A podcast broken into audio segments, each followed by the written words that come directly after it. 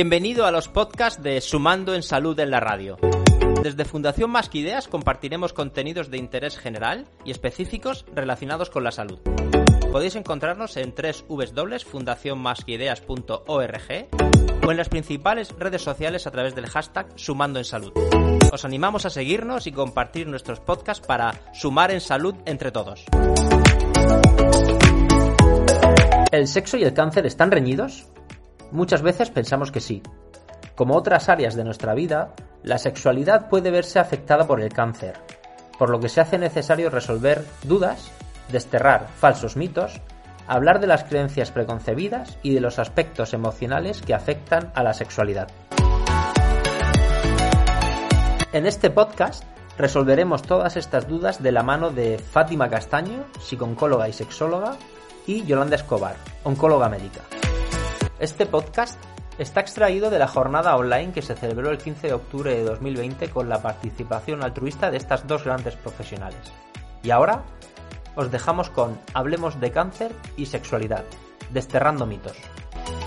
Buenas tardes y muchas gracias a todas las personas que estáis hoy en esta sala para asistir al primer seminario online de este ciclo de seminarios que hemos llamado Hablemos de cáncer y. Como bien sabéis, esta tarde vamos a hablar de cáncer y sexualidad. Antes que nada yo me presento, soy Víctor Rodríguez, soy parte de Fundación Más que Ideas y esta tarde estaré con vosotros durante una hora y cuarto aproximadamente para moderar este seminario online. Eh, como os decía, este es el primer seminario de un ciclo de seminarios gratuitos que tienen el propósito de ofreceros información y recursos de apoyo que ayuden a mejorar la calidad de vida de las personas que convivimos con, con esta enfermedad, con un cáncer. Hablaremos de sexualidad esta tarde, también hablaremos de fertilidad, eh, en un seminario más adelante, de cuestiones legales, de alimentación, de ejercicio físico, de impacto emocional, así como de dolor y de la importancia de la investigación. Y de la mano siempre de profesionales de referencia.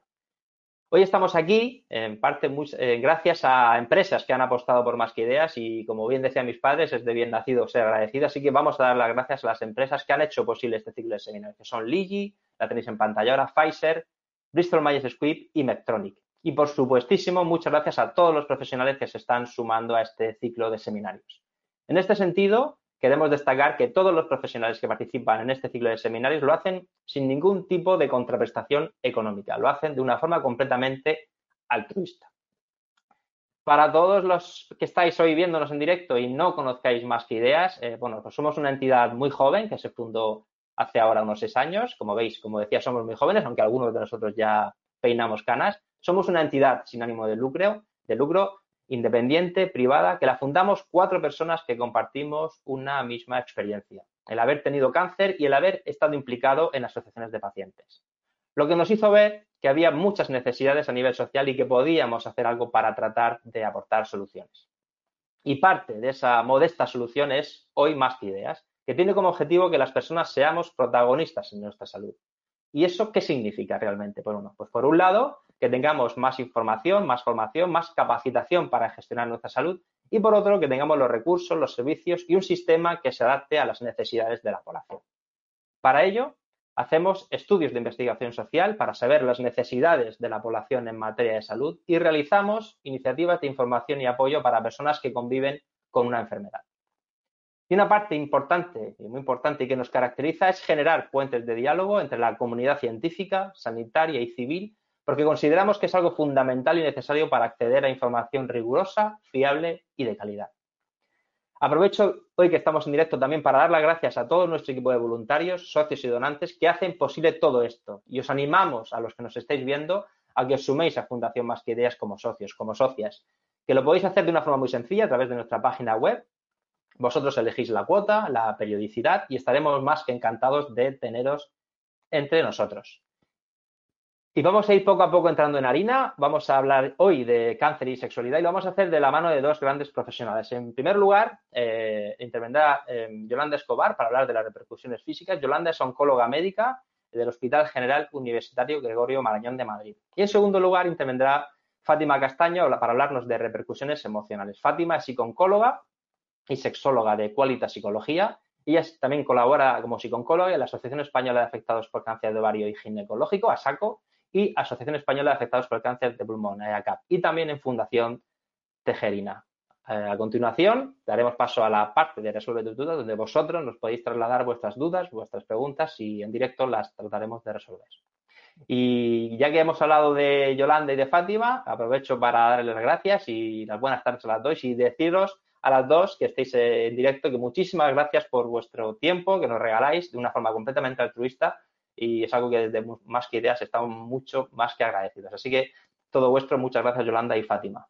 Lo único que quiero decir es que es muy propio de los oncólogos preocuparnos enormemente de los tumores, de las supervivencias, de las curvas, eh, de los efectos adversos agudos y olvidarnos muchas veces de las secuelas o de efectos adversos que no suelen salir en la conversación habitual con los pacientes. Bueno, este es un momento de plantear ese tema y de intentar aclarar algunas dudas y, si se puede, de ayudar. Muchas gracias. Gracias, Fátima. Pues nada, animaros a que os quedéis este ratito con nosotras. Eh, eh, la doctora Escobar se encargará de daros toda esa visión eh, médica para que conozcáis un poquito esas repercusiones. Y desde mi punto os hablaré de, disfunción, de disfunciones, de la repercusión emocional que pueden tener estas disfunciones sexuales. Ah. Y también os intentaré dar una nueva visión para daros herramientas para manejarlos. Pues muchas gracias, Fátima y Yolanda. Y poco más que deciros. Ahora sí le voy a decir a Yolanda, por favor, que conecte su micro y ahora en unos segunditos eh, Yolanda comenzará su parte de repercusiones físicas. Hasta ahora.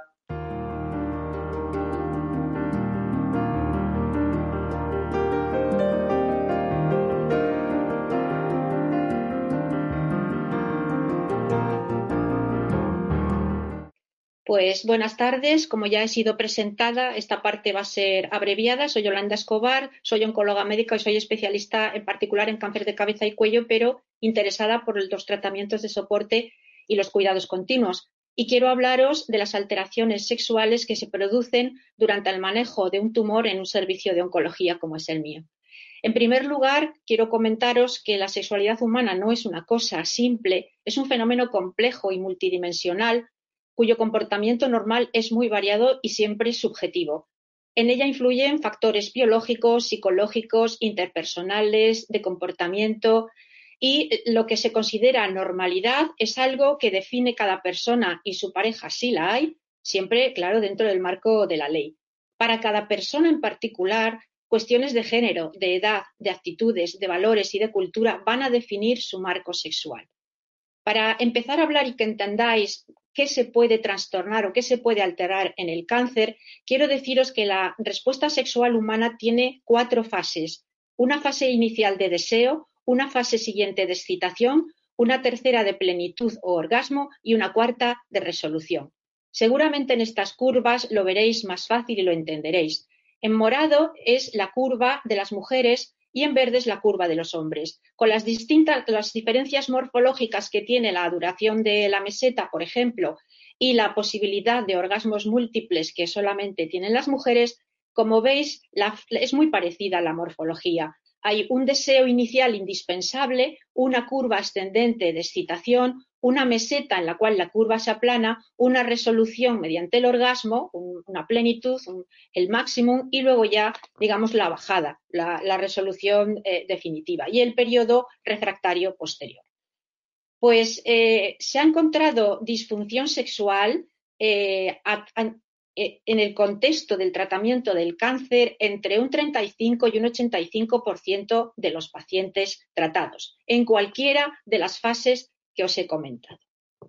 De hecho, entre un 40 y un 100% de los pacientes con cáncer, cuando se les interroga, refieren a algún tipo de disfunción sexual. Prácticamente todos los tratamientos antitumorales pueden alterar la función sexual. Estas alteraciones, además, no siempre desaparecen cuando se acaba el tratamiento, sino que se cronifican. Por supuesto, alteran de forma muy importante la calidad de vida y, sin embargo, con un tratamiento adecuado, hasta en un 70% pueden mejorar. Quizá no de forma absoluta, pero sí mejorar. Entre las causas de disfunción sexual existen las fisiológicas, es decir, las que afectan a la forma en la que el organismo fisiológicamente eh, desarrolla eh, la sexualidad. También puede ser por factores psicológicos, que es de, de lo que se va a ocupar mi compañera Fátima y también incluso, por supuesto, hay factores sociales. Yo me voy a centrar con mi circulito en los factores fisiológicos. ¿Qué tratamientos causan disfunción sexual? Creo que ya lo he adelantado, prácticamente todos. La quimioterapia, la hormonoterapia, fármacos no antitumorales que utilizamos para tratamiento sintomático, control de los pacientes, la radioterapia en prácticamente todas sus posibilidades y también la cirugía. ¿Cómo causa la quimioterapia la disfunción sexual? Pues eh, en la fase aguda todos conocéis los devastadores efectos secundarios, tanto en náuseas como en vómitos, astenia, diarrea, alteraciones de peso, cambios de las uñas, cambios del pelo, eh, la alopecia, eh, la inducción de una menopausia prematura incluso durante el tiempo en que se está administrando, la alteración de la hidratación vaginal, en fin, eh, ya no comentaros el portacat que se pone incluso para administrar la quimioterapia como un artefacto disuasorio para, para, la persona. Está la hormonoterapia también, está todas las hormonoterapias que utilizamos en el cáncer de mama y está la hormonoterapia también que utilizamos en los varones en el cáncer de, próstata. Todos ellos pueden, en el caso de las mujeres, producir síntomas menopáusicos y alteraciones vulvovaginales y en el caso de los varones pueden también eh, producir una disfunción sexual por, eh, digamos, eh, desaparición de la hormona masculina y sustitución por efectos feminizantes. Luego está el tratamiento de soporte. Pues fíjate, los opioides, por ejemplo, son capaces de producir disfunción sexual y los utilizamos tanto, tanto para el tratamiento del dolor los oncólogos. Incluso antidepresivos que utilizamos en el caso del manejo del dolor neuropático o en el caso del síndrome depresivo de los pacientes, pues también pueden producirlo. De manera que los tratamientos, de forma general y por muchos mecanismos, eh, pueden producir disfunción sexual. La quimioterapia tiene como causa fundamental la pérdida del deseo sexual y eso como consecuencia la reducción de la frecuencia de las relaciones. ¿Cómo afecta, por ejemplo, la menopausia por quimioterapia a la sexualidad femenina? Pues le puede producir dolor coital, le puede producir dificultad para llegar al orgasmo, hay una disminución de estrógenos que puede asociarse además a alteraciones estructurales de la vagina, que encoge, adelgaza, está menos elástica, está seca, eh, puede eh, facilitar las infecciones urinarias, aparecen los sofocos, hay un mayor cansancio, una mayor sensación de molestia con, con facilidad.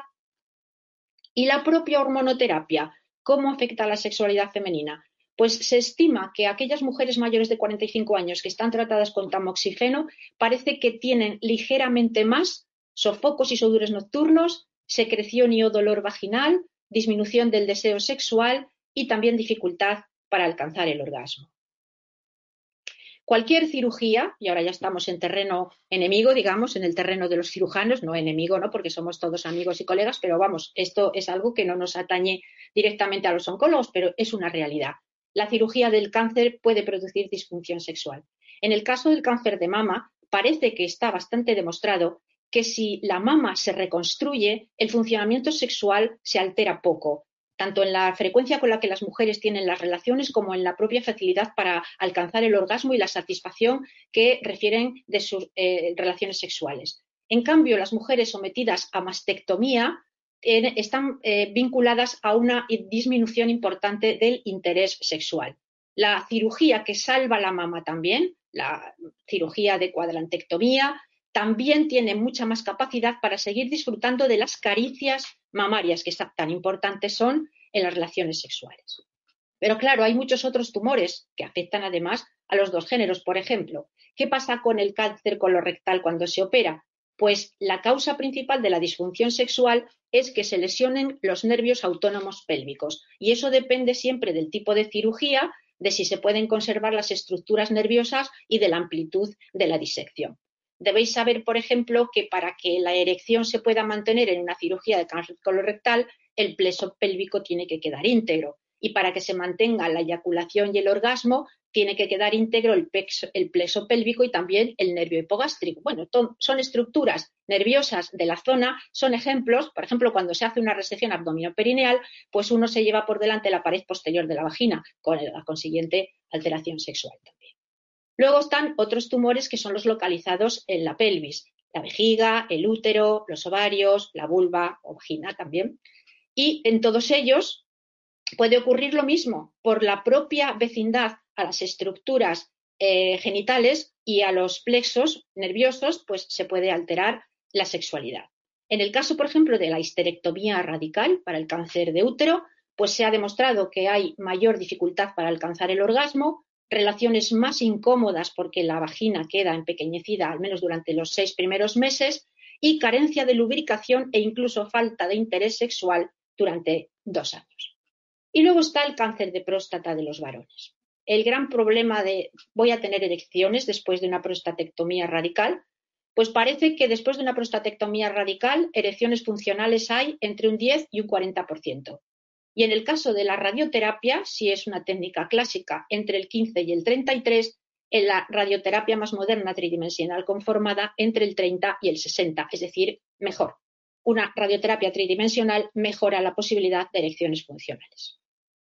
Parece que si se utilizan técnicas que preserven los nervios, como hemos comentado previamente, es más fácil conseguir resultados en la erección. Hay revisiones sistemáticas que dejan muy claro que lo importante en este caso es hacer una correcta selección del paciente y también una correcta selección de la técnica quirúrgica.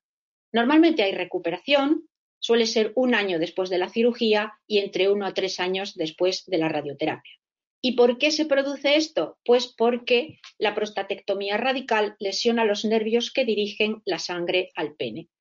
Baja la oxigenación del mismo y aumenta los depósitos de colágeno, en fin, lo altera. ¿Qué tipos de disfunciones sexuales nos podemos encontrar? Pues si recordáis el esquema de los estadios, en cualquiera de ellos, podemos encontrarnos un trastorno del deseo sexual, desde tener poco hasta tener auténtica aversión al sexo, trastornos de la excitación sexual, hay deseo, pero el hombre no consigue la erección y la mujer no consigue la erección de su clítoris o la lubricación o la erección de sus pezones o aquellas manifestaciones físicas que relaciona con la excitación. También hay trastornos del orgasmo, anorgasmia o eyaculación precoz, y también hay trastorno en las relaciones físicamente por aparición de alteraciones como coito doloroso o contracción involuntaria de la vagina. Vamos a ver un poquito todo esto. Vemos lo que podemos eh, tratar, pero ¿cómo? ¿Cómo lo hacemos? Bueno, antes de tratarlo, y esto es muy importante porque no lo solemos hacer los oncólogos en la consulta, hay que evaluarlo, intentar diagnosticar que existe esa disfunción sexual. La verdad es que no hay pautas claras cómo debemos dirigirnos a los pacientes. Seguramente dar al paciente la opción de hablar es siempre un buen comienzo. Y luego se dice hacer preguntas específicas de interpretación abierta sobre su estado sexual actual, pero comparado con el que anteriormente tenía, porque a lo mejor resulta que antes tenía el mismo que ahora, en cuyo caso no podemos atribuir la disfunción sexual a este problema, aspectos psicosociales, aspectos de estilo de vida, otras enfermedades como puede ser diabetes o hipertensión que ya estén previamente condicionando la sexualidad. Normalmente el fragor de la batalla del tratamiento oncológico no es el mejor momento para abordar esto, eh, hay mucha más tranquilidad y mucho más tiempo por las dos partes en las visitas de seguimiento. Por supuesto, se necesita tiempo, gran problema en las consultas de oncología. Todos los pacientes que nos frecuenten lo pueden saber, siempre faltos de tiempo. Y también se necesita adiestramiento, tampoco lo tenemos, nadie nos ha enseñado en este aspecto. Para considerar una evaluación mínima para que el paciente pueda hablar, para que se suelte, Probablemente la pregunta más correcta es, ¿tiene usted algún problema o preocupación respecto a la sexualidad? Y ya que hable.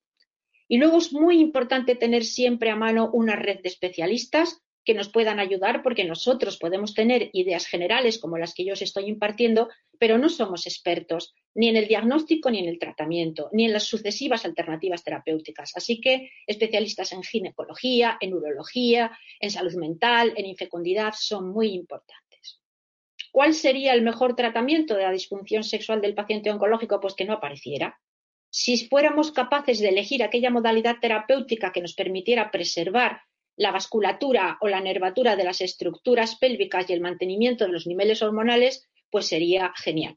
No siempre es posible, pero desde luego si existe como opción, es lo primero que tenemos que tener siempre en cuenta. ¿Y cuál sería la segunda medida? Pues la educación sexual es verdad que las cosas ya han ocurrido, ya tenemos una bolsa de colostomía, ya tenemos una mastectomía o tenemos una laringectomía con una traqueotomía y entonces aparecen todas esas dudas, todos esos temores eh, del paciente y de la pareja, eh, las dificultades para el coito, las posturas. Bueno, pues aquí se pueden hacer muchas cosas que estoy segura de que Fátima va a explicar muchísimo mejor que yo, pero probablemente una unas primeras recomendaciones serían no centrarse inicialmente tanto en la penetración, eh, hacer ejercicios para centrar el placer eh, sensorial en caricias o en masajes, eh, practicar la masturbación individual o mutua también, elegir un momento propicio cuando la persona se encuentre relajada, descansada y, por supuesto, sin efectos tóxicos del tratamiento y luego pues encontrar siempre trucos para que cicatrices u ostomías que son capaces de perturbar el coito eh, puedan ser aliviadas o solventadas, ya sea pues eh, eh, practicando el sexo cuando la bolsa de colostomía está vacía o incluso utilizando pues una especie de mm, fajita o cosa que pueda ocultarla, en fin, todo tipo de, de, cuestiones destinadas a que la persona en sí se sienta mejor, se sienta más segura, se sienta más atractiva. Y por último y finalmente, claro, tenemos las medidas farmacológicas e instrumentales que pueden contribuir.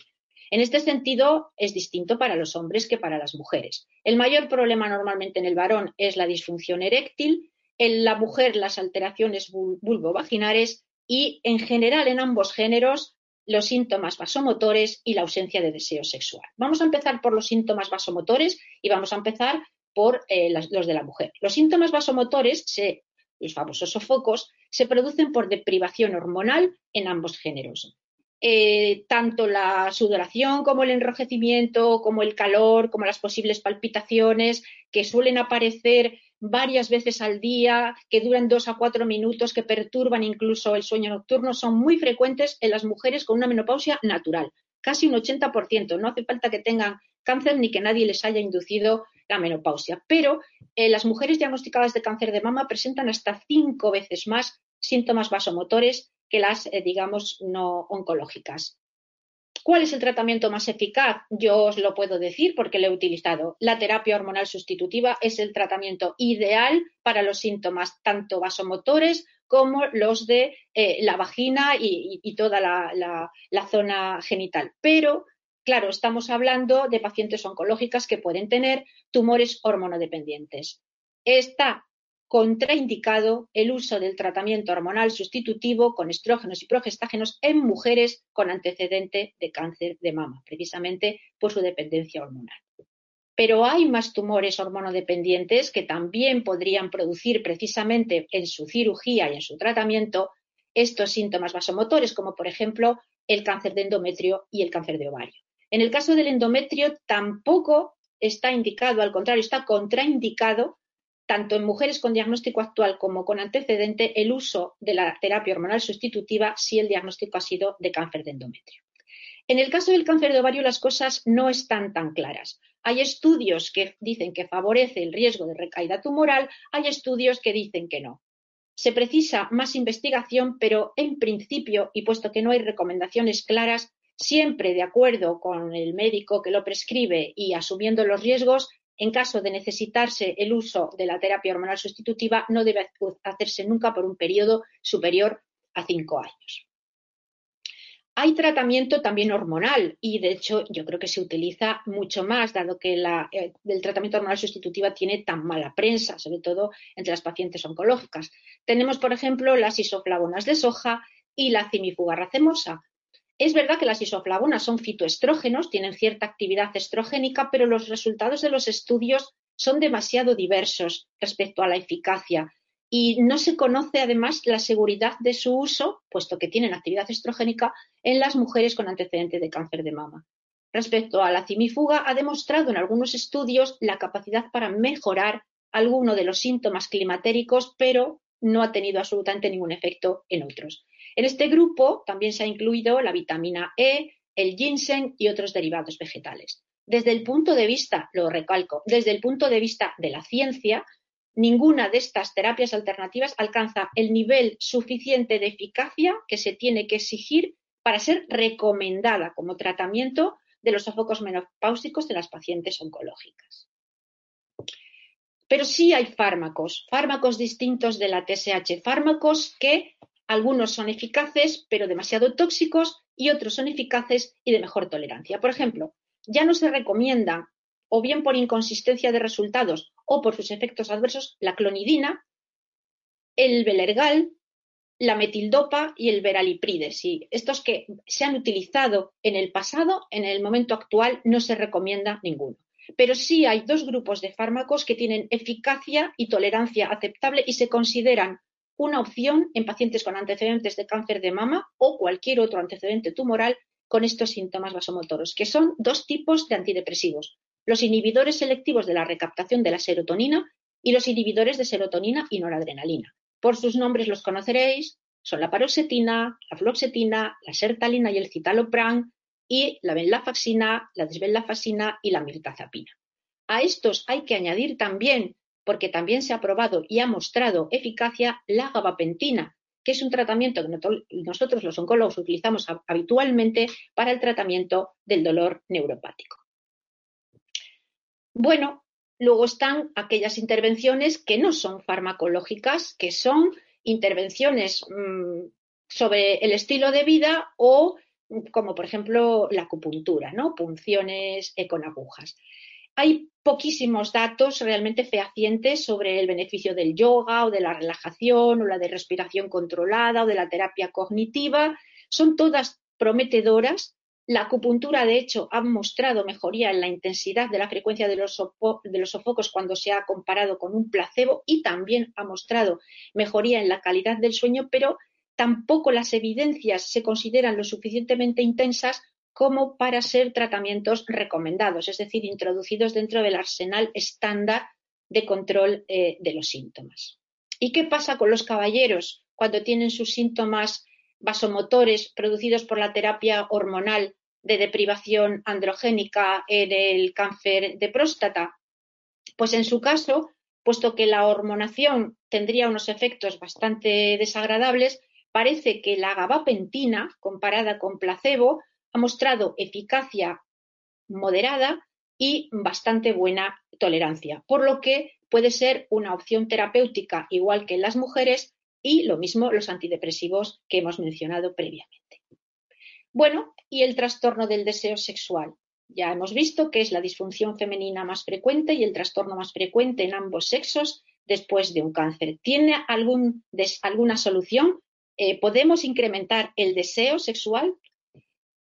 Bueno, pues eh, puesto que afecta a los dos géneros, eh, deberíamos de encontrar soluciones para los dos géneros. Y en el caso de los varones está bastante claro que, puesto que la disminución del deseo sexual se relaciona con un descenso de los niveles circulantes de testosterona, la aplicación de testosterona, ya sea en parches, ya sea en inyecciones, mejoraría esta situación. Claro, siempre que el paciente no tenga un cáncer de próstata pero en todos los demás pacientes esta sustitución hormonal con testosterona devolvería, incrementaría el deseo.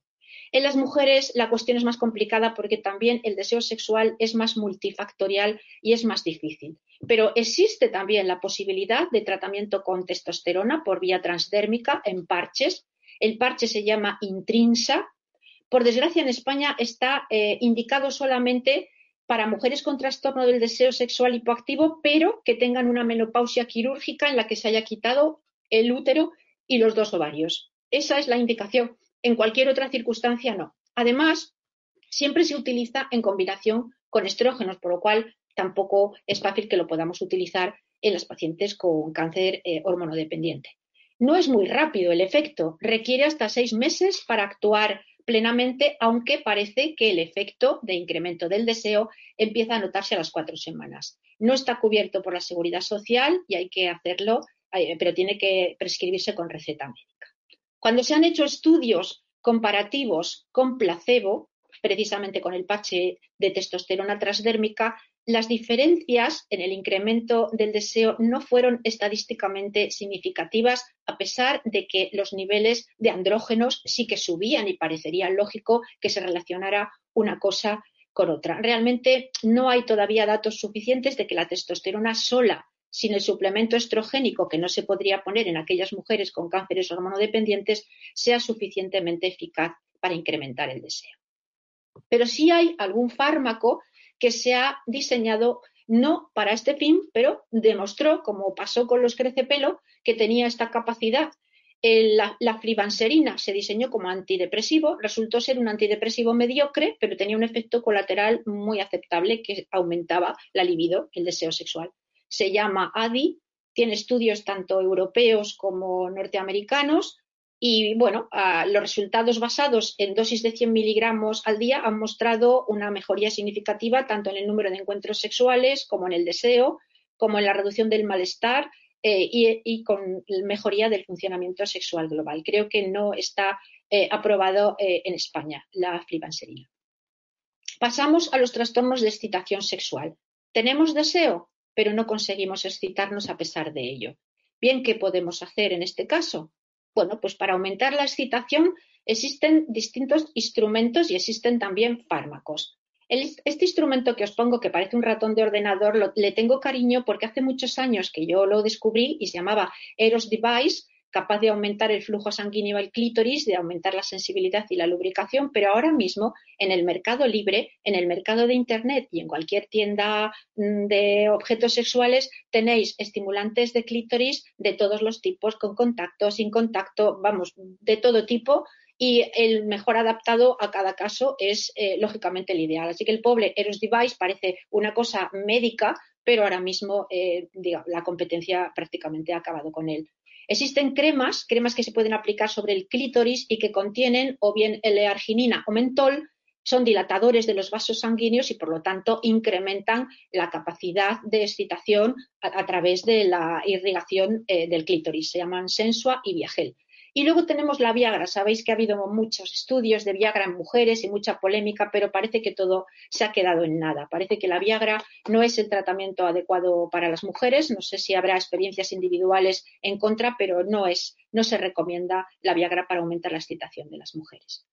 ¿Y qué pasa eh, con los hombres? ¿Cómo aumentar una excitación perdida? Bueno, ya sabéis que el problema fundamental es la disfunción eréctil y hay tres posibilidades terapéuticas están los inhibidores de la fosfodiesterasa, los dispositivos de vacío, son cuatro, perdón, las inyecciones de prostaglandina en el pene o la prótesis peneana. Vamos a verlos. El más común, el más popular y eh, probablemente el más barato son los inhibidores de la fosfodiesterasa 5, de tres tipos, sildenafilo, vardenafilo, tadalafilo. El Viagra, el Levitra y no me acuerdo cómo se llama el otro. ¿Vale? Son los tres tienen un efecto común, es la relajación de la musculatura lisa del pene y aumento del flujo de sangre a los cuerpos cavernosos y con eso mm, se produce la erección. Tienen una diferencia fundamentalmente en el tiempo de acción. Eh, algunos como el taldalafilo es más largo de, acción y por lo tanto, bueno, pues por ejemplo para más de un día incluso se puede, se puede utilizar con, con, utilidad. Recordad que el deseo sexual tiene que venir de serie. Ninguno de estos fármacos aumenta el deseo sexual, solo aumenta la excitación. El deseo hay que traerlo puesto. Y recordad que no se pueden utilizar en pacientes que estén utilizando tratamientos con nitritos o con alfa bloqueantes. Las respuestas no están mal en pacientes oncológicos, por supuesto, dependen de muchos factores, pero por ejemplo, en los prostatectomizados, la Viagra produce erección en el 72% de los que tengan preservación nerviosa y, sin embargo, en aquellos que han perdido los nervios en la cirugía, solamente en un 15%. Las inyecciones intracavernosas y uretrales son una alternativa, un poquito grimosa, es cierto. Hay que inyectar prostaglandina E1, que atrapa la sangre en el pene, se puede eh, inyectar en el dorso del pene, pero se puede inyectar también en la uretra, puede ser dolorosa y además tiene efectos secundarios como fibrosis o priapismo, es decir, una erección permanente molesta e inadecuada. Respecto a los dispositivos de vacío, pues son eh, como, pues una bomba de vacío, es decir, se hace una succión al introducir el pene en una bomba con un mango succionador, se conduce la sangre hacia el pene, hay una anilla de goma que es capaz de retener esta sangre hasta 30 minutos y se permite con esta erección pues tener eh, la relación correspondiente. Y finalmente está la prótesis de pene. Es una solución definitiva, generalmente se reserva a pacientes que no tienen mejoría con tratamientos previos o que los rechazan. La verdad es que para la disfunción irreversible y largas expectativas de supervivencia es lo mejor. Aquí tenéis un poquito el esquema de las cuatro cosas. La prótesis de pene parece un poquito un catamarán, ¿verdad? ¿Y qué pasa con los trastornos de las propias relaciones? Pues esto fundamentalmente afecta a las mujeres, dada la complejidad de nuestro aparato genital. Eh, es muy frecuente la dispareunia, es decir, el dolor genital recurrente o persistente asociado al coito. Puede ser escozor, ardor, quemazón, picor, puede localizarse a la entrada de la vagina, en los genitales externos, dentro de la vagina, puede aparecer al iniciar la relación, durante toda ella, al final, puede además asociarse a vaginismo que veremos después. Y bueno, después de padecer un cáncer parece que es el trastorno más frecuente en la mujer. ¿Y qué es el vaginismo que os acabo de mencionar? Pues es una contracción involuntaria eh, y, o bien intermitente o bien persistente de los músculos que rodean el tercio externo de la vagina y que interfiere o incluso impide la penetración es independiente del grado de excitación. La mujer puede estar perfectamente excitada y, sin embargo, sus músculos se contraen involuntariamente y es imposible eh, la penetración. Y nadie lo percibe hasta que se intenta eh, introducir el pene. ¿Cómo trataríamos la afectación vulvovaginal? La atrofia, la sequedad, la irritación. Bueno, en el caso de una menopausia precoz sintomática siempre nos queda el tratamiento hormonal sustitutivo que cubre perfectamente el control de estos síntomas. Tendríamos también, ya con muchísima menos agresividad, los ejercicios de Kegel, que relajan la musculatura sacrococigia, dilatadores vaginales progresivos, eh, pautados por, por, un ginecólogo, si lo que ha disminuido es el calibre o la profundidad. Incluso hay geles analgésicos que se pueden utilizar in situ para evitar el dolor durante la relación. Existen también los lubricantes y los hidratantes vaginales, eh, como hidratante vaginal, pues un ejemplo es el Replens, que se utiliza tres veces a la semana durante tres meses como mínimo, porque los tejidos de la vagina se hidratan y ganan elasticidad y se pueden utilizar también de forma concomitante con los lubricantes que, van encima en la diapositiva, que se pueden utilizar antes y durante el acto sexual. Están también los estrógenos vaginales, las cremas, pero claro, están contraindicadas en los pacientes con cáncer de mama y con cánceres estrógeno dependientes. Aumentan los niveles de estrógenos durante los primeros 3-4 meses, es verdad, tienen esa eficacia, pero tienen ese problema.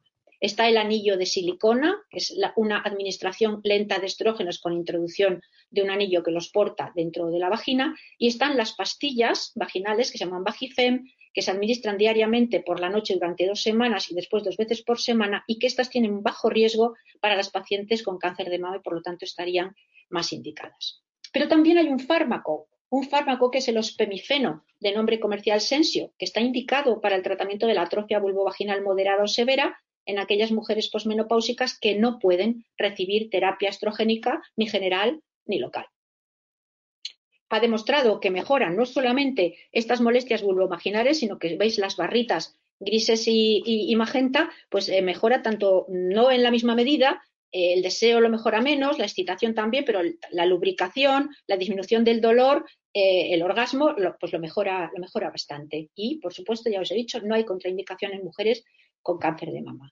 Moderneces, bueno, ya sabéis que estamos en la era del anti-aging y ahora mismo está de moda el anti-aging genital. Entonces, existe el tratamiento vaginal con ácido hialurónico, un ácido hialurónico reticulado que se pincha en las paredes vaginales y que bioestimula y rehidrata eh, la mucosa genital, no solamente la piel, no solamente hay que ponérselo en la cara, eh, favorece la síntesis de colágeno y elastina y digamos que promete el rejuvenecimiento, la restauración de la vagina como era antes de su proceso atrófico, fibroso. No solamente existe de, uso vaginal, sino que existe y es diferente de uso vulvar, porque los labios mayores suelen tener una atrofia grasa que, bueno, puede molestar en las relaciones sexuales, eh, puede crear un conflicto, presionar a, los muslos, en fin, y pues es una forma de recuperar la vulva eh, juvenil también. Y ya en la forma más agresiva, pero la verdad es que bastante publicitada, está el tratamiento vaginal con láser, que también promete mm, devolver la elasticidad, la hidratación y las condiciones óptimas para tener relaciones sexuales completamente indoloras. Es un láser de CO2 y herbio y, y bueno, trata la mucosa vaginal eh, y la vulva. He leído de todo a propósito, desde comentarios extraordinarios hasta efectos adversos, incluso con quemadura sumamente desagradables. Bueno, y en todo este batiburrillo, ¿qué papel jugamos los oncólogos? Pues lo, primero que tendríamos que saber es cómo hacer el diagnóstico y el tratamiento del cáncer de tal manera, bueno, el diagnóstico lo sabemos hacer aparte, pero cómo enfocar el tratamiento del cáncer intentando mm, lesionar lo menos posible la afectación sexual. Esto se dice muy fácil, pero claro, dentro de, los, eh, de las ambiciones que tenemos en nuestra cabeza cuando nos planteamos un tratamiento, vamos siempre a la supervivencia, a la mayor supervivencia, a las mayores respuestas y digamos que la preservación de la función sexual estaría probablemente entre nuestras últimas eh, preocupaciones. De cualquier manera, si sabemos que va a haber alteraciones con el tratamiento, debemos informar a los pacientes y a las parejas para que sepan qué les pueda pasar y debemos de monitorizar esa función sexual en el momento en que conocemos al paciente y luego posteriormente cuando sea propicio y cuando el paciente también esté dispuesto para ver si se ha deteriorado, si sigue igual y en ese caso poder intervenir. Sería interesante que fuéramos capaces nosotros, nuestras sociedades científicas, de proveer guías y sugerencias para que los pacientes se puedan adaptar a los cambios con todas estas cuestiones de conservación de energía, alternativas a la penetración, cambios posicionales, almohadas, ejercicios de queje, el ambiente propicio y, bueno, sentido del humor, que eso hace falta eh, para que cualquier cosa salga bien y si sale mal no parezca que salga tan mal. Y luego siempre tener la posibilidad y sobre todo en la cabeza la idea de referirlo a los especialistas si nosotros no somos capaces de solucionarlo.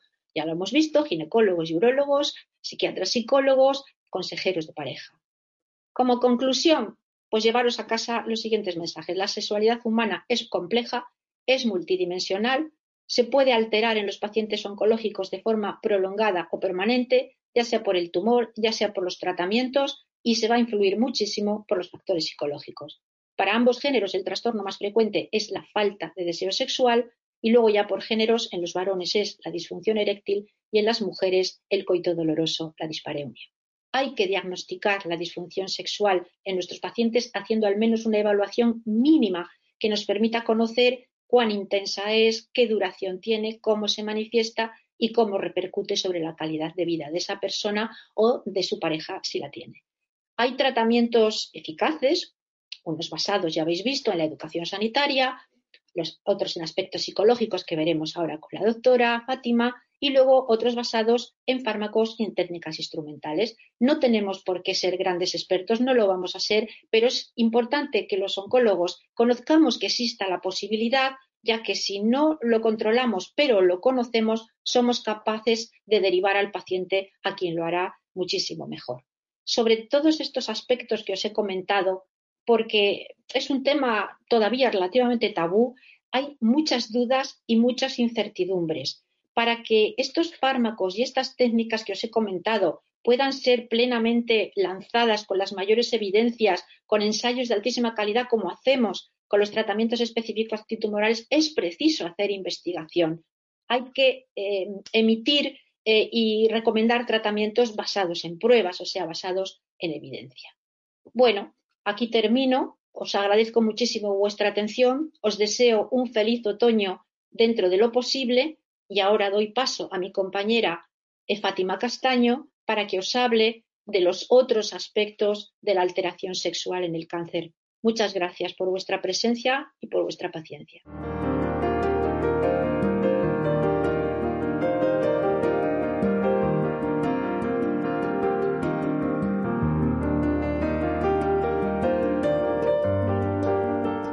Bueno, pues eh, estamos con la segunda parte. Bienvenidos todos. Gracias, eh, doctora Escobar, por todas las indicaciones que nos, has podido aportar.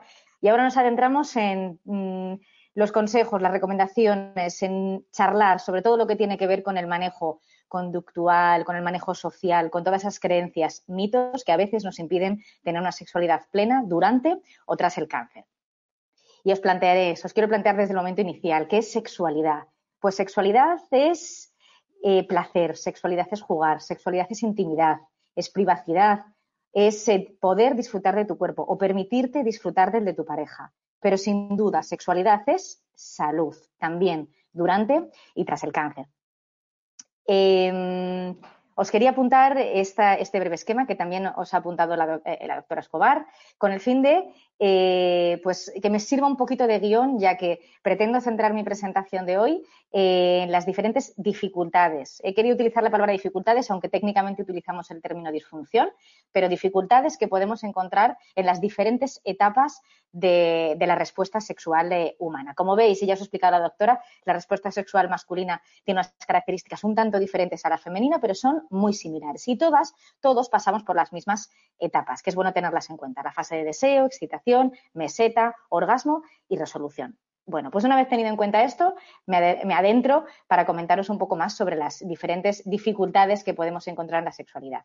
Em, antes de continuar, indicaros también que voy a seguir un, tipo de lenguaje binario en cuanto a género. Espero que también todas las personas que nos estén escuchando eh, se sientan identificadas independientemente de la vivencia de su género y de su sexualidad. Así que hoy, por motivos más didácticos que otra cosa, me centraré en utilizar este tipo de lenguaje. Bien, pues una vez he hablado todo esto, eh, os comento que las causas de las disfunciones sexuales, como bien ha comentado la doctora Escobar, son muy variadas, pero fundamentalmente pues nos vamos a encontrar las causas biológicas, eh, en cáncer, en oncología nos vamos a encontrar muchos factores, ya no solo farmacológicos, sino como consecuencia de las propias eh, enfermedades o como consecuencia de las cirugías, que van a dificultar eh, de alguna medida el retomar esa actividad sexual satisfactoria, pero también nos encontramos con algunos factores eh, ya no tanto eh, que tienen que ver con trastornos psicológicos, sino con factores incluso sociales, los errores de aprendizaje, creencias, conflictos y algunos elementos que son muy, muy, muy importantes y que yo resaltaré muy mucho, que son esos factores generadores de ansiedad, creencias angustiantes al respecto de la sexualidad, o lo que yo voy a venir a llamar leones. Bien,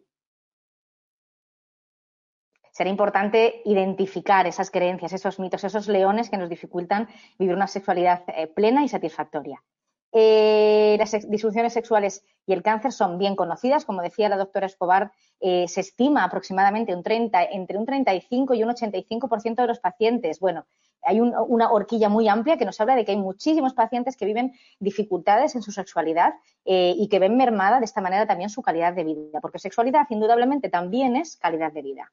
Em, voy a centrarme en las más frecuentes, las que más, eh, las que suelen darse. Y si surge alguna pregunta o alguna cosita específica, pues estaremos encantadas también de, solucionarla. Pero me centraré en las dificultades que tienen que ver con el deseo, la excitación, el orgasmo y también en aquellas que tienen que ver con ese proceso de, eh, relación sexual, que son el vaginismo y la dispareunia, que como bien decía la doctora, son muy frecuentes. Bien, pues el deseo. Las disfunciones eh, eh, del deseo, como decíamos, son unas de las más frecuentes que se dan durante el tratamiento oncológico. Suelen darse en mayor medida en las, eh, en las mujeres, pero no están exentos los hombres también de vivirlas. Así que es bueno que también hablemos de sexualidad masculina y lo pongamos encima de la mesa. ¿Pero qué es el deseo? Pues es un concepto muy subjetivo y a veces difícil de describir, pero tiene que ver con la motivación hacia la sexualidad, con el interés, con esa predisposición humana hacia la búsqueda de algo que te produce placer. Tiene que ver con el erotismo, con esa vivencia subjetiva eh, de lo que te gusta, de lo que te eh, genera placer, de lo que es placentero para ti. Y también tiene que ver con la fantasía. Cuando, cuando, este deseo empieza a verse mermado, cuando notemos que no tenemos ganas de iniciar esta relación sexual tanto con nosotros mismos como con otros, pues surge esta disfunción que os planteo aquí, el deseo sexual inhibido. Y me gusta especialmente utilizar este concepto. Bien, y puede verse afectado por un montón de factores. Aquí os detallo algunos, por si os sentís identificados o identificadas con ello.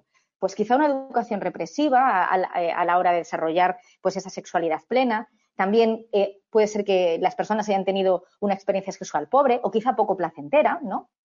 También experiencias de dolor previas es posible que algunas personas hayan, aportado un cierto disvalor a la sexualidad y esto es muy frecuente eh, pues durante el proceso oncológico porque parece que nos centramos en sobrevivir y es muy importante, obviamente nos centramos en afrontar los tratamientos, en las dificultades que vienen con ellos, pero también es importante centrarnos en aquello que nos aporta calidad de vida.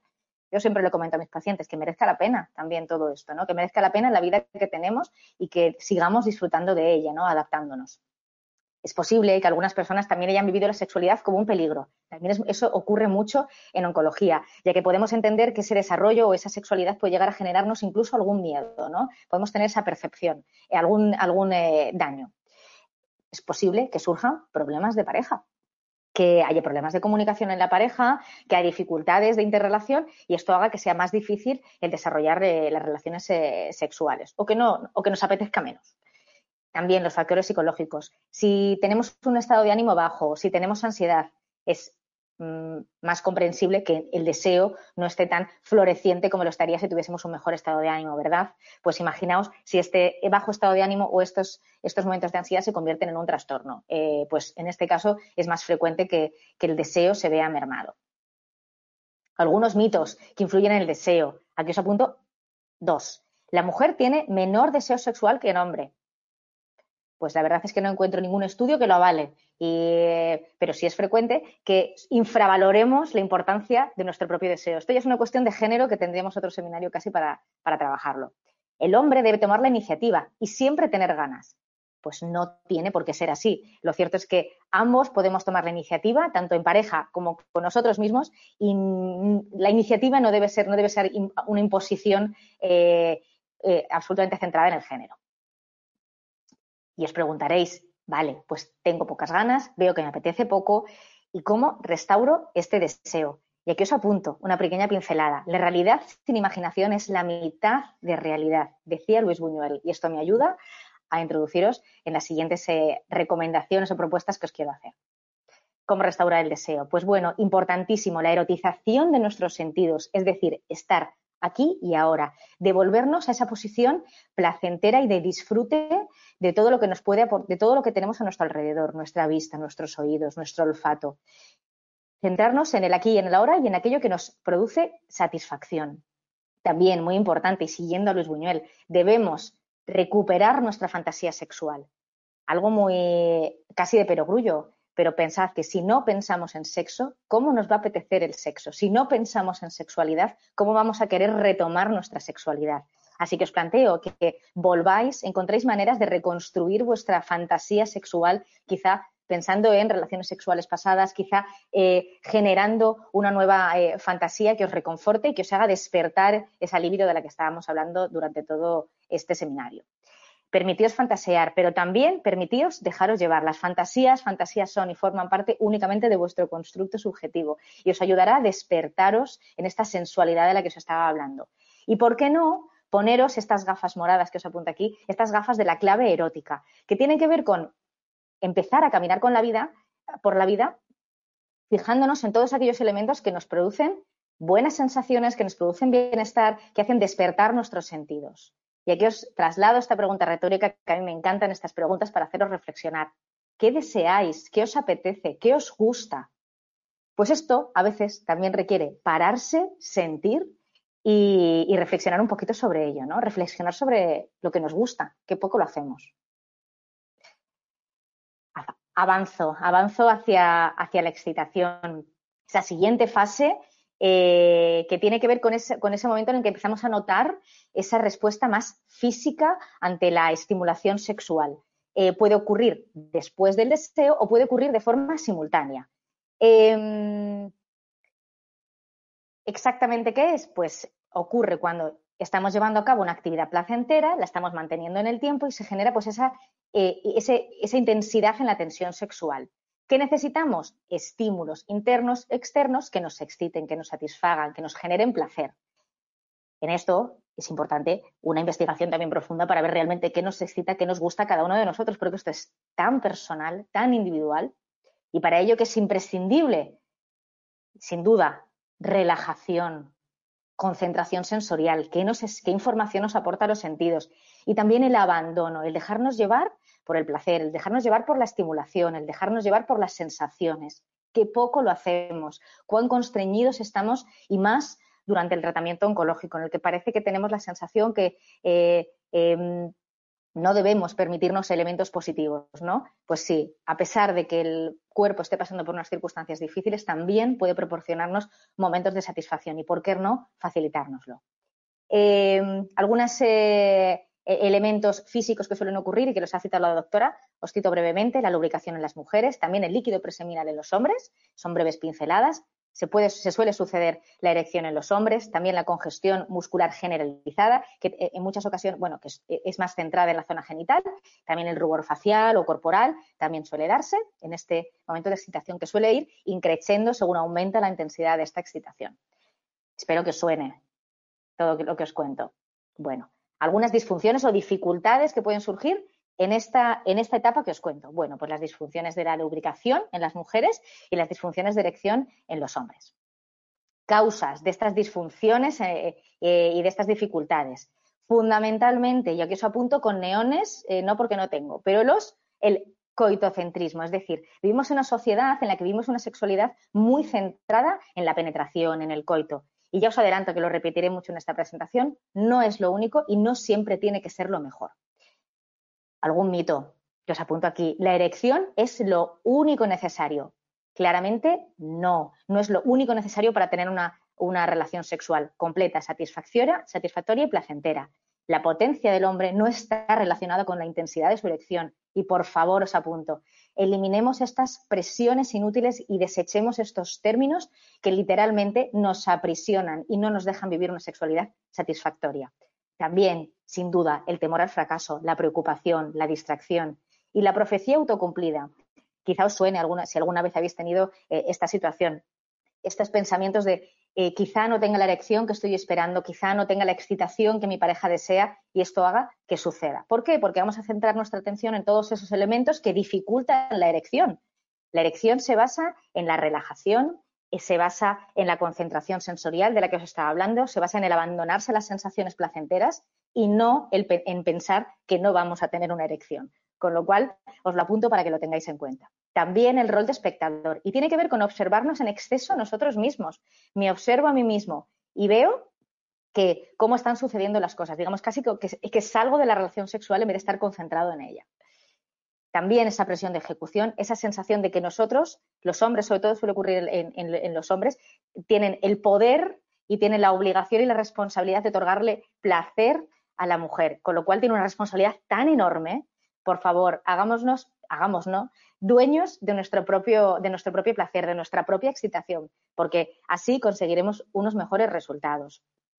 Otra parte importante es la percepción de incapacidad tras los tratamientos, esta sensación de que los tratamientos, las cirugías, todo esto que estoy viviendo durante el cáncer, no me van a dejar vivir una sexualidad plena o no voy a ser capaz de dar el placer que da a mi pareja. Bueno, son eh, dificultades sobreañadidas, eh, presiones sobreañadidas que desde luego no ayudan ni facilitan esta excitación ni este disfrute. Que os planteo que empecemos por darnos permiso para sentir placer, a pesar del cáncer y también con el cáncer, ¿por qué no? Sinceramente creo que os lo habéis ganado. ¿Pero cómo? Pues os apunto. Lo primero de todo es trabajar la sensualidad. Yo os hablaba de los sentidos, despertar nuestros sentidos en el deseo. Pues aquí también. El erotismo y la masturbación. Os lo apunto. Eh, también como elemento importantísimo, porque es la mejor manera que tenemos para descubrir qué nos gusta cada uno de nosotros, cuáles son los elementos eh, que más nos facilitan eh, el placer. Y también nos invitan a no empezar la casa por el tejado. El coito no es la mejor idea al principio, sin lugar a dudas. Y de hecho, en sexología siempre intentamos posponerlo para favoreceros que podáis eh, investigar y, encontrar una sexualidad más abierta y llena de posibilidades. Eh, también se trabajará sobre las ideas erróneas, estas ideas que os contaba antes, estos mitos que a veces dificultan el retomar una sexualidad sana y positiva. Y aquí os apunto el egoísmo positivo. Es este egoísmo sano que nos hace pensar en nosotros y en nuestro propio placer, porque es, el principal paso para poder aportarle placer a otros y para poder disfrutar de ese momento que estamos viviendo. Que reflexionéis, ¿qué te gusta? ¿Qué te excita? ¿Qué te ayuda a aumentar esta, esta excitación? Y por supuesto, la relajación, el dejarse llevar. La ansiedad es contraria a la excitación y avanzo, avanzo hacia el orgasmo, a ese momento de clímax que también comentaba mi compañera, ese momento de, esa descarga de tensión sexual que puede llegar a ser tan placentera, pero os apunto, no es lo único tampoco ni lo indispensable para que la relación sexual sea satisfactoria y plena. De hecho, os invito a que reflexionéis también un poco y rebusquéis en vuestra memoria. ¿Habéis tenido alguna relación sexual que haya sido satisfactoria y que no haya tenido, orgasmo? Espero que sí. Así que os invito también a que lo tengáis en cuenta. No siempre es lo único y a veces es un elemento que cuanto más buscamos, más se escapa, ¿no? Así que bueno, dejémonos, permitámonos eh, avanzar en la sexualidad y en la relación sexual sin que tengamos como meta la consecución del orgasmo algunos mitos alrededor del orgasmo. Es necesario tener un orgasmo eh, para tener una relación sexual satisfactoria. Como os decía, no, no es necesario. De hecho, eh, espero que hayáis tenido algunas relaciones sexuales eh, plenamente satisfactorias y que no hayan sido quizá con orgasmo. Pues es una posibilidad claramente. Otro mito, si no tengo orgasmo o si no proporciono orgasmo a mi pareja, no lo estoy haciendo bien como os decía, también es importante que nos responsabilicemos de nuestra propia sexualidad, de nuestro propio erotismo, de nuestra propia satisfacción para proporcionárnoslo a, nosotros mismos y facilitarnos el disfrutar sin ánimo de buscar nada específicamente. ¿Cómo voy a sentir un orgasmo con mi enfermedad? Es imposible sentir orgasmos eh, durante el tratamiento oncológico. Esto yo lo he escuchado muchísimo en consulta. Pues no, no es imposible. La clave será adaptar la manera con esta presentación lo que pretendo es abrir vuestra visión de sexualidad, que adaptéis posturas, técnicas, que investiguéis, que os gusta y que a partir de ahí podamos reconstruir eh, de una forma más saludable nuestra sexualidad. Ambos debemos tener orgasmo de forma simultánea. Esto es algo que me encuentro también muchísimo en consulta. Es un mito enorme. Mm, ¿Quién dijo que esto era mejor? Mm, no sé dónde lo hemos leído, pero lo tenemos muy impregnado en nuestra cultura sexual, así que también os animo a que lo vayamos quitando un poquito de nuestro, de, nuestro hábito sexual. Eh, el orgasmo diferido, si una, persona eh, lo, tiene en un momento y su pareja lo tiene en otro momento, no eh, dificulta que la relación sexual sea plena y absolutamente satisfactoria.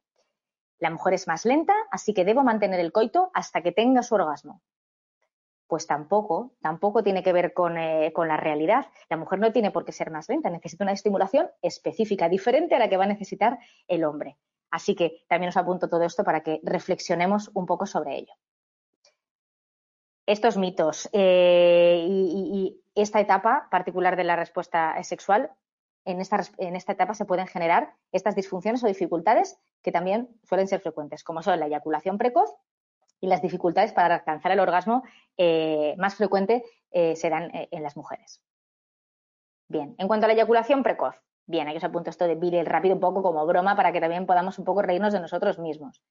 ¿Qué os apunto? Pues bueno, ¿con qué tiene que ver? Con esta falta de control voluntario, que la eyaculación ocurre antes de lo deseado y también esta percepción que es, mm, tener los hombres de una disminución del placer. esta eyaculación rápida o esta percepción de que es rápida suele generar malestar, a veces frustración. Y aquí se apunto como reflexión. Precoz, ¿qué es precoz? ¿Cómo marcamos ese tiempo que es adecuado para que una relación sexual sea satisfactoria? ¿Qué tiene de disfuncional?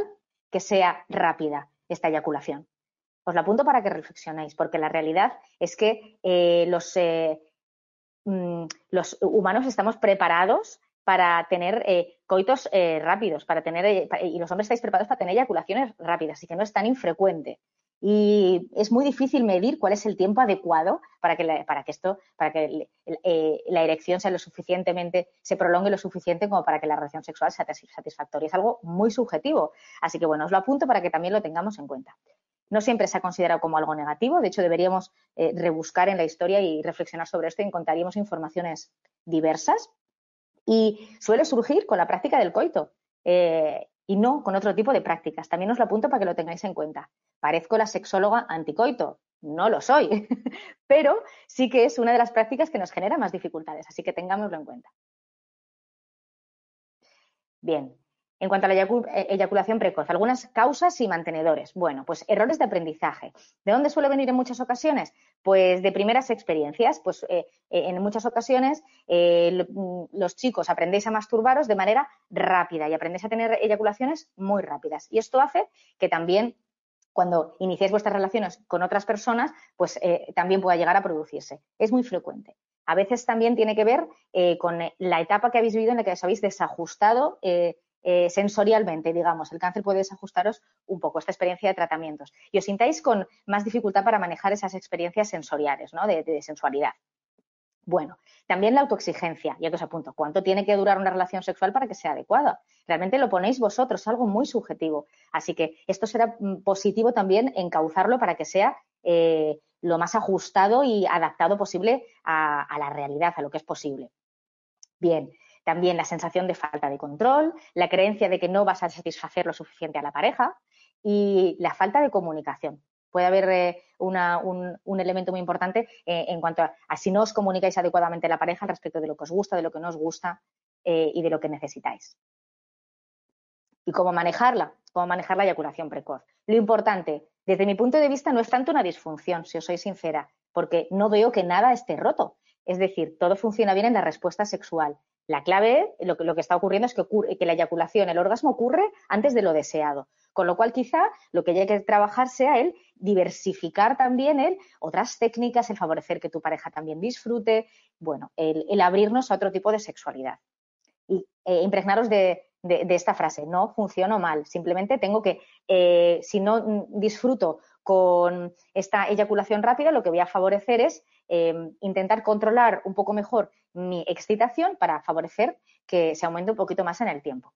Lo dicho, el coito no es la única práctica sexual satisfactoria. Incluso después de la eyaculación se puede continuar con la práctica sexual. ¿Por qué no?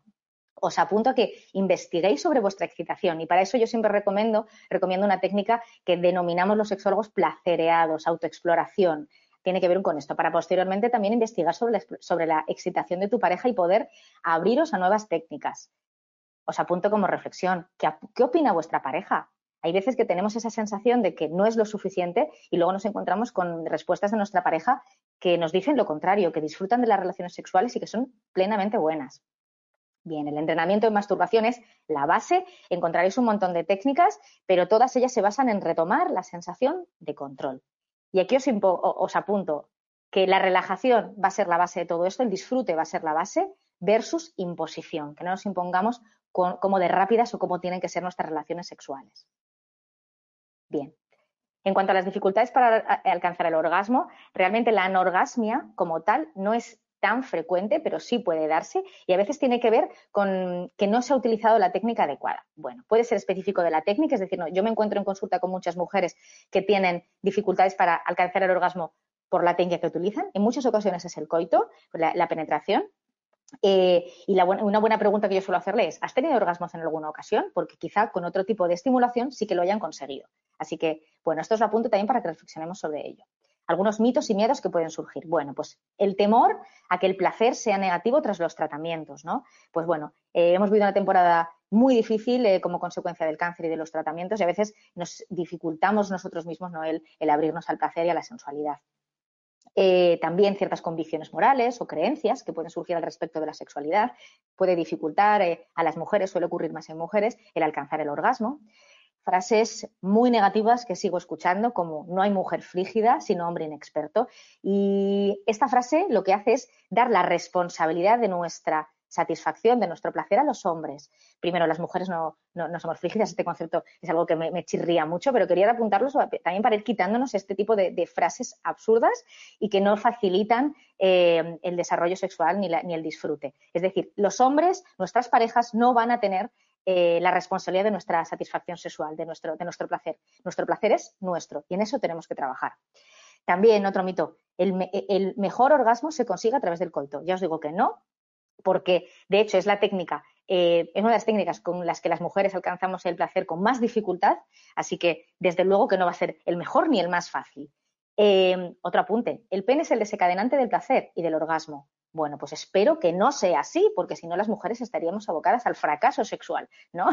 Nosotras somos las dueñas de nuestro placer, como os digo, y, el pene de, nuestra pareja sí lo tiene, pues bueno, es otro elemento más y otro, eh, otro elemento más con el que incorporar, ¿vale? También puede haber mujeres que se sientan con vergüenza a expresar el placer, con vergüenza a expresar, su orgasmo, su disfrute. Esto me lo encuentro y mucho. Quizá también experiencias traumáticas con respecto a la sexualidad, experiencias de dolor o también experiencias traumáticas en su área genital. Quizá también tenga que ver con las patologías específicas ginecológicas, es muy frecuente. Conflictos de pareja, no los dejemos de lado.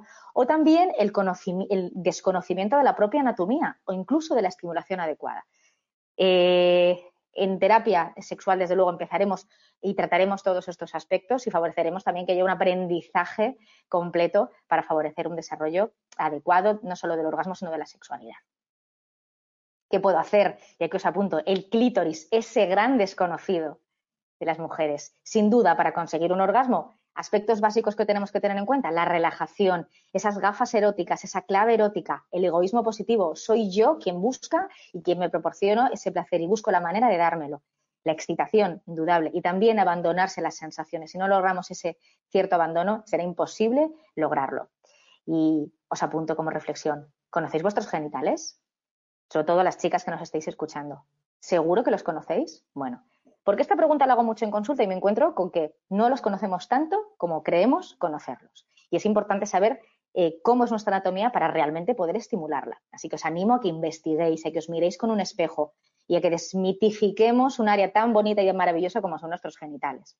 Desterremos mitos que nos ahogan, como os decía antes. El coito no es la mejor práctica para conseguir orgasmos para las mujeres. Así que busquemos otra metodología puede ser una estimulación magnífica el coito, pero quizá otras estimulaciones pueden ser eh, más satisfactorias. Y toda terapia sexual va a incorporar eh, el, tratamiento, el entrenamiento en masturbación, tanto individual, la sensualidad y también la masturbación en pareja, los juguetes eróticos. Como decía antes la doctora, eh, tenemos muchísima variedad de, juguetes eróticos que podemos utilizar y ya con un poquito menos de, estigma. también eh, importante que tengáis en cuenta que existe la rehabilitación del suelo pélvico, que puede verse muy mermado con ciertos tratamientos, así que, busquemos eh, a profesionales que nos den esta ayuda y que también no olvidemos el entrenamiento eh, del músculo pubococigio que nos va a facilitar tener relaciones coitales o la introducción de, los dedos de forma más satisfactoria. El, entrenamiento del músculo pubococigio con los ejercicios de Kegel que podréis encontrar en muchos lugares el trabajar el deseo y la excitación, indudable, y por qué no, y no dejarlo de lado, obviamente, la autoestima y el autoerotismo, es decir, que nos sintamos bien, que disfrutemos de nuestro cuerpo, que nos permitamos que nos proporcione todo el placer posible. Lo dicho, vuestro placer es, tu placer es tuyo, así que daos el permiso para ser sexuales, porque es eh, eh, sinónimo de salud. Aunque vuestro cuerpo no sea perfecto, sin duda puede proporcionaros placer en cualquier momento de la enfermedad. Bien, y avanza, aunque voy un poquito acelerada. Vaginismo y dispareunia, muy frecuente también tras los tratamientos oncológicos. Eh, el vaginismo es esta contracción involuntaria en, mayoría, en la mayoría de los casos inconsciente de la vagina de los músculos vaginales que impide la introducción pues, del pene, la penetración o la introducción de objetos como puede ser un tampón o a veces incluso del dedo. Entonces, bueno, esto puede ocasionar dolor, molestias y también dificultades para tener relaciones con penetración. Y la dispareunia, que son estas experiencias de dolor, ya no, solo vaginales, sino también a nivel vulvar eh, y también pueden ser frecuentes tras los tratamientos oncológicos, porque en ocasiones la zona genital suele quedar muy sensibilizada. Bien, está muy relacionado con el dolor y aquí os apunto como mensaje importantísimo. El dolor ni es bueno ni es normal en las relaciones sexuales, así que por favor intentemos alejarlo de nuestras relaciones sexuales. Si ocurre hay que atenderlo. Así que por favor que se os, dispare la alerta para buscar profesionales que os echen una mano para gestionarlo. El dolor es contrario al orgasmo, es contrario a la excitación y sin duda es contrario al placer. El dolor no buscado, obviamente, ¿vale? No es contrario, es contrario al placer. Bien, Causas y mantenedores de, la dispareunia o del vaginismo. Bueno, pues a veces experiencias traumáticas mm, que muchas veces tienen que ver con el proceso de la enfermedad, eh, cirugías, tratamientos, eh, bueno, que a veces no han sido lo más eh, fáciles, mm, por, por, denominarlo de alguna manera. También a veces la falta de conocimiento sobre la propia anatomía genital, como os decía antes, eh, eh, cuando hablamos del orgasmo, no conocemos nuestro aparato genital, no conocemos cómo es nuestra vagina, no conocemos exactamente cómo funciona nuestro músculo pubococigio eh, y eso nos dificulta el relajar esa anatomía que podemos absolutamente relajar de forma consciente. De hecho, los ejercicios de Kegel nos ayudarán mucho a relajar la musculatura. Las creencias erróneas al respecto también la estenosis vaginal, que lo ha comentado la doctora eh, hace unos minutitos, eh, pues cambios en la, en la, morfología que pueden ser ocasionados por tratamientos radioterápicos, quirúrgicos, también quimioterápicos.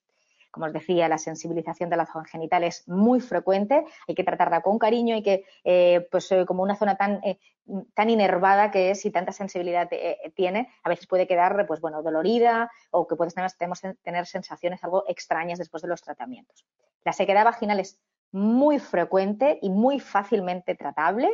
eh, con lubricantes de muchos tipos, así que os recomiendo también que eh, consultéis sobre los diferentes tipos de, lubricantes que os pueden echar una mano con vuestro ginecólogo para que así podáis manejarlos de la mejor manera. La menopausia afecta porque genera cambios también en la morfología eh, genital y también porque ahondan esta sequedad vaginal. A veces se habla también de la disminución del deseo. Bueno, hay ciertos factores que ahondan en la menopausia otras causas biológicas que obviamente sería bueno que se valoraran por ginecología antes de iniciar cualquier tratamiento de terapia sexual. Bien, mi propuesta, así, grosso modo, tiene que ver con que os reapropiéis de vuestro propio cuerpo, que empezamos a conocer cómo funcionan los músculos eh, que, están eh, cercanos a nuestra vagina. Y una buena herramienta pueden ser los músculos, los ejercicios de Kegel. Importante desmitificar y romper falsas creencias, que empecemos a experimentar con nuestros genitales, con la satisfacción, eh, el trabajo del suelo pélvico va a ser muy importante, así que en el caso de que hayáis tenido consecuencias eh, genitales tras los tratamientos, será bueno también que lo consultéis con un profesional, que hagáis fisioterapia pélvica, de suelo pélvico y que encontréis estos profesionales que os pueden ser de muchísima ayuda.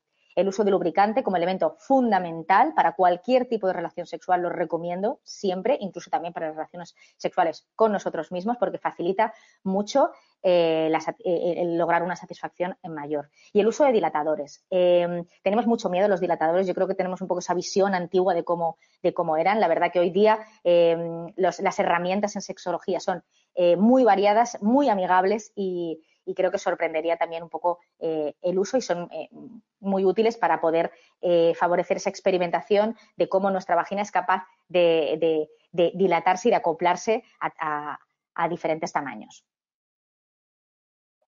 Bien, y antes de finalizar, a mí me surge una duda he ido muy rápida, pero espero que os haya servido, una duda trascendental que os quiero trasladar. ¿A qué esperáis, a qué esperas para contactar con un sexólogo. Os animo a que lo hagáis, que reflexionéis sobre esto, porque muchas de las técnicas que os he planteado, sé que muchas las habréis leído ya en Internet, pero mi recomendación y mi experiencia me dice que son mucho más fáciles y mucho más eficientes si se practican o si se llevan a cabo con acompañamiento, con asesoramiento de un profesional especializado. Así que os animo a que también lo hagáis, a que quitemos un poquito de mito al respecto de la sexualidad, que como os decía, indudablemente tiene que ver con salud, y también tiene muchísimo que ver con la recuperación psicológica tras el cáncer. Desde mi punto de vista es, una, es un elemento clave en cualquier momento de la, de la enfermedad y también, y por qué no, a cualquier edad.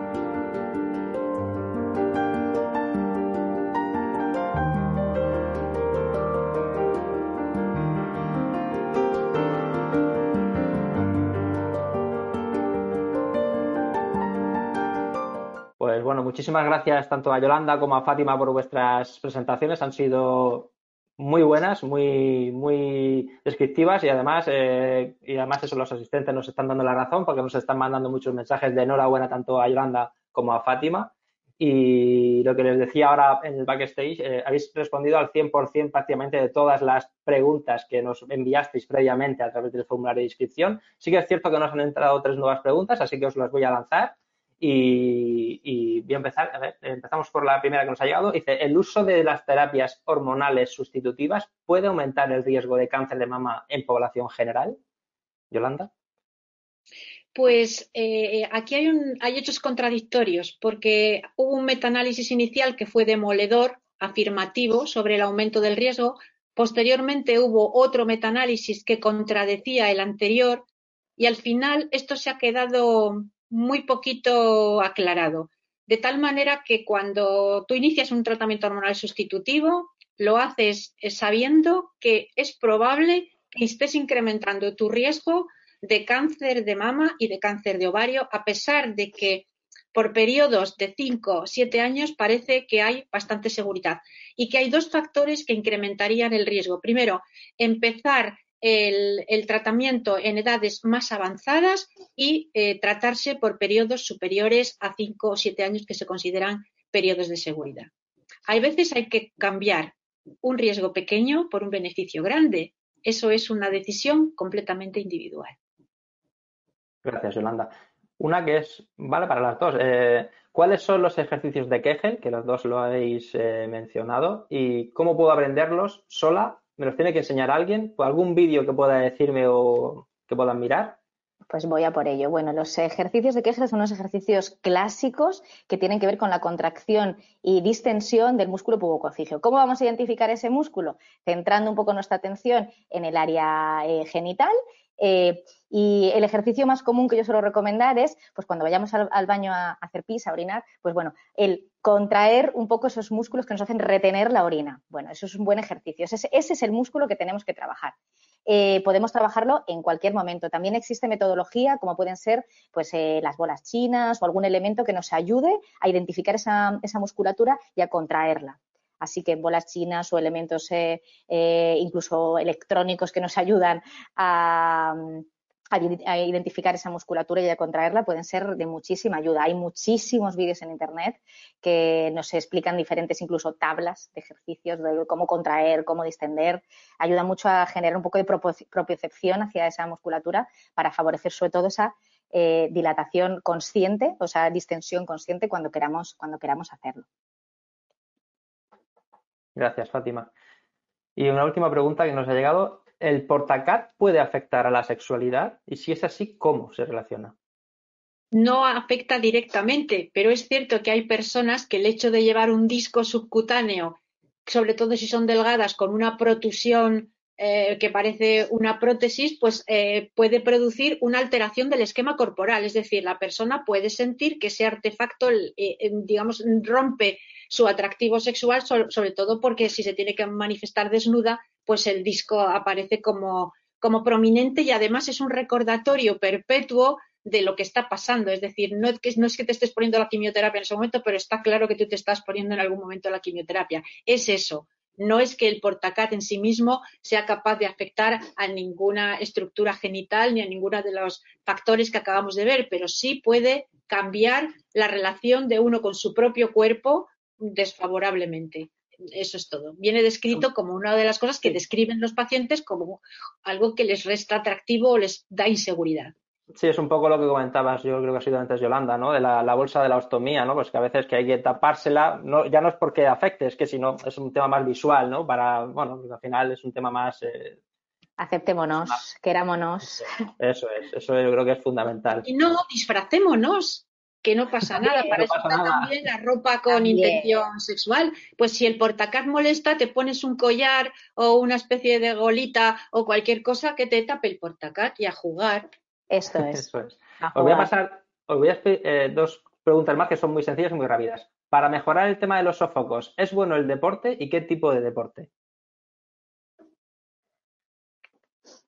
no sé para quién va dirigido, como yo soy la que, la que solamente hace fármacos, pues muy probable, a ver, eh, eh, es muy probable que las endorfinas que produce eh, la práctica habitual del deporte y la relajación posterior faciliten la asunción de la, de la historia, pero que disminuyan el número de sofocos que tiene una, un desencadenante absolutamente hormonal me parece difícil. Lo que pasa es que lo que ocurre a veces se puede valorar de muchas formas distintas. A lo mejor un sofoco en una tienda delante de un dependiente que te ve de repente enrojecer y sudar y no sabe lo que está pensando ni qué está interpretando puede vivirse con una ansiedad absoluta. Y a lo mejor un sofoco después de haber hecho un ejercicio estupendo que te ha relajado maravillosamente, te has dado una duchita fría, pues no lo, no lo vives igual. Yo las personas que conozco que practican deportes tienen sofocos igual que las que no practican deportes, pero bueno, viven de una manera mejor su experiencia general de la vida los que mm, practican deportes. Practican si te puede servir como ayuda. Gracias. Eh, última pregunta. ¿Es necesario que un dilatador sea prescrito por un facultativo o se puede empezar a utilizar por cuenta de, un paciente? Un paciente? Sí, de las dos. no es necesario que sea prescrito. Me adelanto, Yolanda. No es necesario que sea prescrito. Sí, eh, claramente los podemos comprar. De hecho, los podemos encontrar en cualquier, en muchísimas tiendas de, productos eróticos o sexuales o incluso en farmacias. Es muy frecuentemente vendido en, farmacias. Eh, sí que recomendaría que el protocolo de utilización fuese cuidadoso, eh, progresivo, siempre. Y, ¿por qué no? También recomendaría el asesoramiento de un profesional en el caso de que haya dificultades importantes. ¿Por qué no? Creo que siempre los beneficios van a ser mayores. Gracias. Y luego ya una, solamente una afirmación. Dice, ¿me podríais indicar algún libro sobre este tema? Yo, como Fundación Más que Ideas, que hay uno que creo que es bastante conocido, es En el amor y en el cáncer, que además Fátima Castaño es una de las autoras. Así que, bueno, yo creo que ese libro, si no lo tenéis, es un, es un recurso gratuito, nos lo podéis pedir a través de la página web. Eh, así que, bueno, En el amor y el cáncer. Y si queréis lanzaros a decir algún otro libro que creáis que es recomendable. La, SEON también, tiene una guía para supervivientes del cáncer que además creo que se puede encontrar en la página web abierta para, para pacientes también. Bueno, tiene muchos, muchos, muchos conceptos, pero tiene también la sexualidad y la fertilidad incluidos. Sí, y vais a encontrar muchísimos libros que hablan sobre deseo sexual en mujeres, sobre disfunción eréctil en hombres, para entender un poquito eh, las diferentes eh, disfunciones o dificultades. Eh, hay muchísimos, o sea que lo que puedo hacer es aportaros algo a vosotros para que luego podáis trasladarlo a los, a los espectadores, si os parece una pequeña lista. Perfecto. Pues yo creo que por nuestra parte, Yolanda, Fátima, muchísimas gracias por vuestras dos ponencias, porque han sido espectaculares. Además, se nos, nota la pasión con la que lo contáis y eso siempre es muy bueno para los pacientes porque nos llega mucho mejor. Y yo me quedo con dos afirmaciones que habéis dicho, que la sexualidad humana es compleja, seamos pacientes o no, y al final nos, nos, quitamos un poquito de la mochila esa que llevamos, ¿no? Que a veces pensamos que es que hay que ser, como decía Fátima, hay que ser el número uno, hay que ser el... a veces no es así, ¿no? Es una cosa que depende de, varios factores. Y luego la, una parte de Fátima que decía que la sexualidad es salud. Eso me ha parecido brutal. Así que de verdad que muchísimas gracias a las dos y espero que volvamos a vernos pronto en otro seminario o en otra jornada o cualquier otra cosa. Gracias. A vosotros por la oportunidad. gracias a los espectadores y un abrazo para todos. Un abrazo. Gracias. Pues muchísimas gracias a todas las personas que estáis ahí y de verdad que reitero las gracias a Yolanda y a Fátima porque ha sido espectacular eh, desde mi punto de vista su presentación. Han quedado algunas preguntas por responder, eh, os las responderemos a través del correo electrónico, así que nos eh, quedamos tranquilos si habéis hecho una pregunta y no la hemos formulado en directo.